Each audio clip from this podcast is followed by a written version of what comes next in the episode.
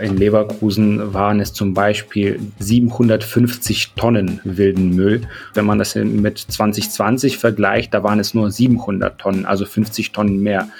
Und auch in Bonn, dort waren es 3200 Müllkippen. Das ist ein Anstieg von mehr als ein Drittel. In NRW hat es im vergangenen Jahr deutlich mehr wilde Müllkippen gegeben.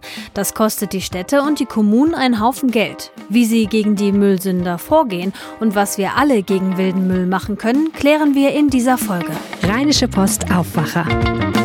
News aus NRW und dem Rest der Welt an diesem Montag mit Wiebke Dumpe. Hallo und schön, dass ihr dabei seid. Unser zweites Thema betrifft auch viele von euch, denn es geht darum, dass jetzt bis 2033 nach und nach alle Führerscheine umgetauscht werden müssen, die vor 2013 ausgestellt wurden. Und für manche endet die Frist schon in wenigen Wochen. Mehr dazu gleich.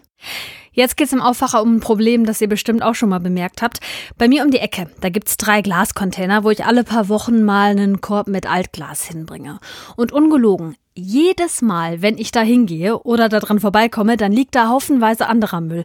Zum Beispiel, weiß ich nicht, eine Waschmaschine, Klamotten oder auch gelbe Säcke, die da nicht hingehören. Wenn Müll einfach so abgeladen wird, sei es jetzt an so einem Altglascontainer oder auch mal am Waldrand, dann spricht man von einer wilden Müllkippe. Und davon hat es im vergangenen Jahr in Nordrhein-Westfalen mehr gegeben was es die Kommunen kostet, die zu beseitigen. Und wie gegen die Müllsünder vorgegangen wird, das bespreche ich jetzt mit NRW-Reporter Viktor Marinov. Hallo Viktor, herzlich willkommen im Aufwacher. Hi, danke schön. Ich habe ja gerade schon ein paar Beispiele vom Glascontainer hier bei mir um die Ecke genannt. Du hast dich ja bei den Kommunen umgehört. Was ist dir da besonders hängen geblieben an illegal entsorgtem Müll? Genau, ich habe bei der Recherche einige erschreckende Beispiele gehört. Zum Beispiel, und das ist recht frisch, gab es im Dezember in Grevenbruch ein Fall, wo jemand einfach so zwei relativ große Gitterboxen voller Flüssigkeit am Straßenrand abgestellt war. Und da muss man sich vorstellen, die waren so schwer, äh, dass die nur mit einem Gabelstapler oder mit einem Kran bewegt werden konnten. Wahnsinn. Also es gibt wirklich viele erschreckende Beispiele. Mönchengladbach, ein anderes Beispiel, da hat jemand einfach 35 Müllsäcke am Straßenrand abgestellt an einer Litfaßsäule. Also. Ja, und ich meine, die kann man ja entsorgen. Ist ja nicht so, als gäbe es nicht die Stellen dafür, um das auch wirklich zu machen. All diese Sachen, die die Leute da einfach so an Rand stellen, muss die Stadtreinigung dann trotzdem entsorgen. Und das kostet, allein die Stadt Köln musste dafür rund 12 Millionen Euro ausgeben. Ist das jetzt vor allem so ein Problem von Großstädten? Nein, das Problem Problem gibt es überall. In Köln ist natürlich die Zahl wegen auch der Einwohnerzahl besonders hoch der Ausgaben, aber auch in kleineren Städten äh, muss man äh, richtig viel Geld dafür ausgeben. Also in Solingen waren es zum Beispiel im vergangenen Jahr 150.000 Euro, die die Stadt allein für die Beseitigung von illegal entsorgtem Müll ausgibt. Ne, wir reden jetzt nicht äh, von der ganzen Müllentsorgung, sondern nur von dem illegalen Müll mhm. und auch in anderen Städten war es einfach richtig teuer. Hast du da noch ein paar Beispiele, wo es besonders rausgestochen ist? Also äh, die Mengen sind auch richtig erschreckend. Äh, in Leverkusen waren es zum Beispiel äh, im, im letzten Jahr 750 Tonnen wilden Müll. Leverkusen ist so ein Beispiel für eine Stadt, wo das auch deutlich steigt. Wenn man das mit 2020 vergleicht, da waren es nur 700 Tonnen, also 50 Tonnen mehr. Und auch in Bonn gab es viel mehr Müllkippen im 2021. Dort waren es 3200 Müllkippen, die die Stadt entsorgen musste letztes Jahr. Das ist ein Anstieg von 35 Prozent, also mehr als ein Drittel. Das ist schon eine Hausnummer. Ich weiß zum Beispiel in Bonn, dass es da vor allem während des längeren Lockdowns letztes Jahr in der Stadt Probleme mit so To-Go-Verpackungen gegeben hat, die dann einfach überall rumgeflogen sind, weil eben auch mehr Essen bestellt und unterwegs gegessen wurde. Welche anderen Gründe gibt es denn noch, dass es mehr wilden Müll gibt? Genau, also To-Go-Essen ist auf jeden Fall ein großer Grund im letzten Jahr gewesen. Äh, ganz allgemein kann man auch sagen, es liegt ein bisschen an der Pandemie, weil in der Pandemie sind auch Reinigungsaktionen vielerorts ausgefallen. Das wirkt sich natürlich auch auf die Mengen Müll aus, die dann bleiben. In manchen Städten war auch die Flutkatastrophe mit dran schuld, dass es mehr Müll gab. Ganze Flüsse haben Brücken zerstört und sowas und das ist letztendlich auch alles Müll. Mhm. Es gibt ja auch so Meldestellen bei den Städten. Ich könnte mir vorstellen, dass da dann auch vielleicht mal mehr Leute jetzt Bescheid gesagt haben, dass sie was gesehen haben. Welche, welche Auswirkungen hatte das so? Genau, das ist zumindest die Erklärung der Stadt Solingen. Die sagen, wir sehen Jahr für Jahr, dass diese Zahlen ansteigen, also die Zahlen von gemeldeten wilden Müllkippen. Die haben ja zum Beispiel gesagt, 2011, also vor zehn Jahren, wurden 236 wilde Kippen der Stadt gemeldet und 2021 waren es ungefähr 1000. Und in Solingen steigt das einfach stetig an. Ähm, die Stadt sagt aber, das liegt jetzt nicht daran, dass die Stadt immer dreckiger wird, sondern einfach, dass immer mehr Leute dafür sensibilisiert sind und Interesse dran haben, das zu melden. Ich nehme an, das ist auch wichtig, gerade im Kontext, wie findet man Täter, weil ich glaube, die laden ihr Zeug ja einfach ab, sind weg und niemand sieht die, ne? Wie wird denn gegen die Täter generell vorgegangen? Also für die Städte ist es sehr, sehr schwierig äh, nachzuvollziehen, wer illegalen Müll wo entsorgt hat. Letztendlich ist es so, ähm, eine Sprecherin der Stadt Köln Köln hat das sehr gut auf den Punkt gebracht. Sie hat einfach gesagt, das Effektivste ist, wenn man die Täter auf frischer Tat erwischt, weil sonst kommt man die einfach, kommt man denen einfach nicht auf die Schliche. Es sei denn, jemand ist auch so blöd, um ein Paket mit zu entsorgen, wo vielleicht seine Adresse mit draufsteht. Also die Erfolgsquote, wenn man solche Verstöße ahndet, ist sehr, sehr gering. Da kann ich zum Beispiel aus Bielefeld berichten, wie die Zahlen da so aussehen. Es gab dort 2021 320 Anzeigen ungefähr. Aber die Hinweise auf die Verursacher gab es in den allerwenigsten, also in rund 40 Fällen. Und selbst in diesen Fällen konnten nur in 20 letztendlich ein Bußgeld ausgesprochen werden. Das heißt, die Täter werden nur sehr selten erwischt. Aber es gibt ja auch Städte, die da ganz gezielt Leute darauf ansetzen, eben diese Täter zu finden. Ich glaube, Mönchengladbach ist das. Die haben Mülldetektive, ne? Genau, das stimmt auch. Das haben mehrere Städte. Und es ist in jeder Stadt ein bisschen unterschiedlich, ob es die Ordnungskräfte sind oder spezielle Mitarbeiter.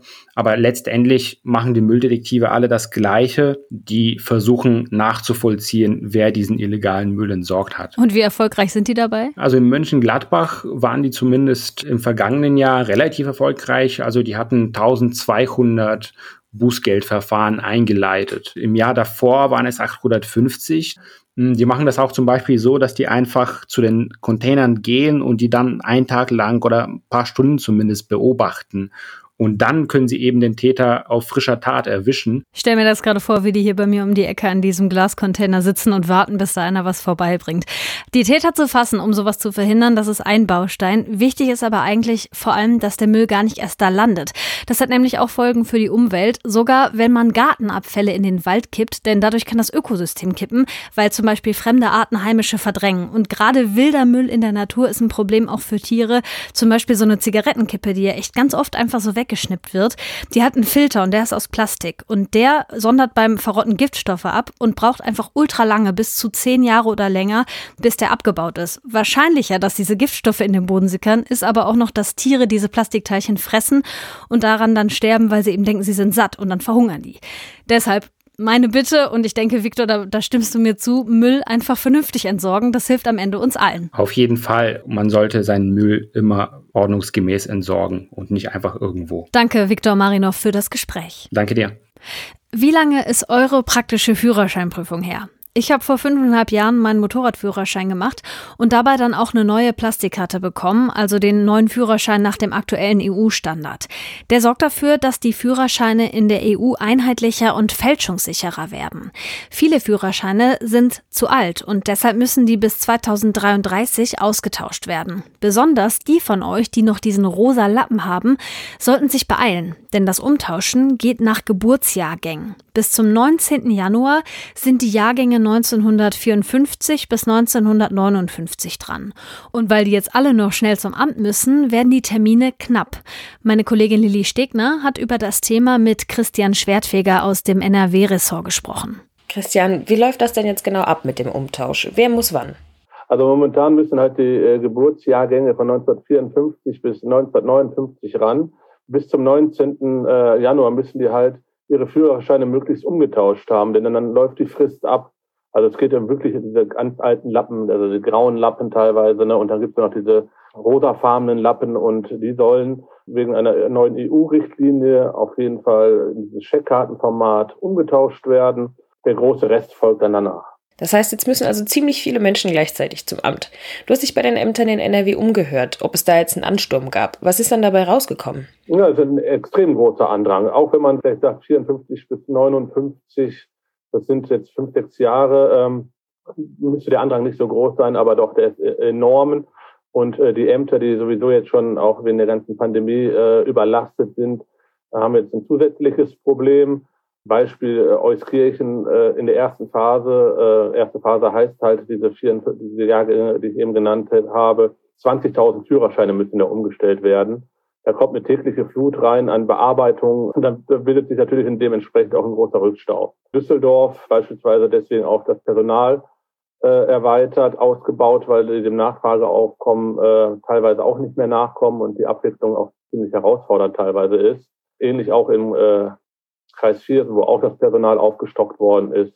Und in Bochum ist es momentan sogar schon so, dass die erhöhte Nachfrage das Angebot schon übersteigt und momentan überhaupt keine Kapazitäten frei sind, um noch einen Termin zu machen. Äh, da äh, schärft die Stadt Bochum aber auch schon nach. Es ist halt wie so häufig, die Frist läuft ab und dann fällt einigen ein, ja, da muss ich ja noch was machen. Und äh, das kommt jetzt alles zusammen, weil das ist ja jetzt schon länger bekannt, dass es gemacht werden muss. Ja, Wahnsinn.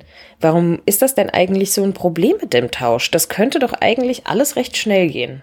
Ja, so einfach ist es aber dann äh, doch nicht. Häufig äh, sind es ja ziemlich alte Führerscheine, die wurden dann in unterschiedlichen Führerscheinbehörden ausgestellt, äh, wie es so ist hier in Deutschland und in Nordrhein-Westfalen. Äh, haben wir unheimlich viele unterschiedliche Systeme in den Kommunen. Ne? Ich sag mal so, da weiß die rechte Hand nicht, was die linke Hand äh, gemacht hat. Man muss äh, in vielen Fällen äh, Sachen nachermittelt werden äh, von den äh, Leuten in den Behörden. Und äh, das ist schon ziemlich aufwendig. Hm, das klingt, als ob da Frust vorprogrammiert ist. Was sagt denn der ADAC dazu? Der hat auch unheimlich viele Mitglieder, die das bestätigen. Ähm, die haben da auch in der Verbraucherschutzabteilung und äh, dort wenden sich jetzt auch frustrierte ADAC-Mitglieder hin und die sagen halt, wir kommen nicht durch. Also äh, teilweise äh, berichten die dann halt von besetzten Telefon-Hotlines, aus Hotlines, aus denen sie immer wieder rausfliegen äh, und das tagelang und äh, da ist der Frust ziemlich äh, groß und die Menschen haben einen extrem hohen äh, Beratungsbedarf und äh, vor allen Dingen haben die auch Sorge, die Frist zu verpassen. Ja, genau, das wäre jetzt meine nächste Frage.